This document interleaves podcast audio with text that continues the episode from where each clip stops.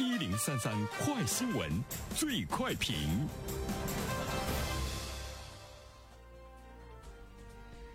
焦点事件快速点评：一九九二年，深圳开始拥有地方立法权。二零二一年七月三十一号，深圳针对教育痛点和堵点，计划把推行啊大学区招生和办学模式写入《深圳经济特区社会建设条例》草案征求意见稿。目前呢，正在网上公开征求市民的意见。好了，针对这样的一条新闻，来有请我们的评论员袁生。你好，肖萌。嗯，呃，深圳呢目前的这个征求意见稿，估计呢应该。差不多就这样了，它呢对于深圳市民的生活会带来特别大的影响，而且对于其他的城市来说，关于学区房这一方面呢，可能还会有一定的示范作用。呃，它推出来了一个大的学区招生，因为我们都知道，现在呢关于学区房也是呢老百姓的一个心中之痛吧。呃，因为在我们的现实生活中，有一些房子呢，它就是刚性需求，就是你怎么调控它的这个价格都是不可能下来的，或者是呢下降的幅度呢很少啊。比如说一线城市，北京、上海啊、深圳、广州等等这样的一线城市啊，比如说呃热点的二线城市啊，包括呢一些三四线城市中的呃这个学区房，它呢都是老百姓的刚性的需求啊，所以说呢。这些房子的这个调控很难，它的价格往下走。当然，我们都知道，对于一线城市来说的话呢，那么它城市的特点，它拥有的这个资源是没有办法的。啊。再怎么调控，你也不可能把北京拥有的各种各样的资源都整到别的城市去，那不可能，因为它有一个历史积淀的这个原因。但是对于学区房来说的话呢，可能就。呃，会有一些措施和这个手段，使得学区房不再成为刚性需求。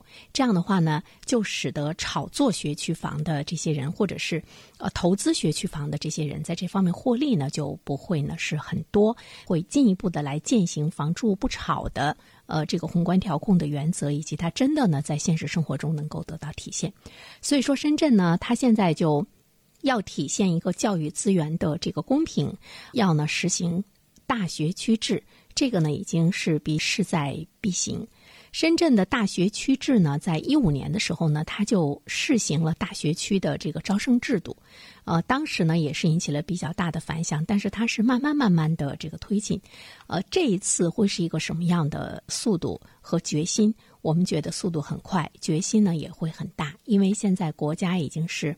对有关教育方面的改革，我们会看到力度特别大，而且呢是特别的彻底，而且呢是特别的坚决。似乎呢在很多领域方面呢都是一刀切。比如说关于校外机构给孩子们上课补课，那么就强行的规定周六周日就是不能补，要保证呢这个孩子们的休息的时间。那么你校外的这个补课机构就是要公益性，资本。不能够进入到教育资源，这个呢，我们看到国家呢是痛下决心，而且力度呢是非常大。那么对于学区房的整治，现在看来的话呢，力度呢会是呢这个很大，也是会非常的坚决。要不然的话呢，教育成本高，我们曾经说过，它也直接导致了在现实的生活中，很多人不愿意生孩子，生第二胎、生第三胎。那么我们国家整个的这个老龄化等等所带来的这个弊端，就是可想而知。所以它不是一个。教育的问题，它会涉及到很多方面的问题，而在中间很大的障碍呢，就是教育的成本。所以说，我们会看到呢，现在深圳呢，它推出这个大学区制，很可能对于其他的地方来说有示范的作用。它所谓的大学区制是什么概念呢？就是你家长在呢，呃，你所居住的这个小区的周围，你呢要报读两三所学校，按照你的这个志愿的次序。和积分的高低，你在这个城市工作了多少年，纳税的情况啊，等等，交社保的情况等等各个方面，就是你获得市民的一个积分，根据积分的高低依次呢来进行。录取叫做这个大学区制嘛？以前的谨慎是因为它涉及到的利益呢实在是太大了。比如说已经买了学区房的这些呃市民们来讲，损失呢就会特别大。但现在呢管不了那么多了，它就是呢要这个呃立法解决教育的痛点和堵点要呢推行这个大学区制，一场重大的教育改革。我们都知道，教育改革它是利益的一个重新的调整，没有决心呢，你是推行不下去的。那我们刚才提到的今年的双减、遏制学科教育产业化、资本化，让学科教育重返校园等等，这些教育改革政策的真正的落地。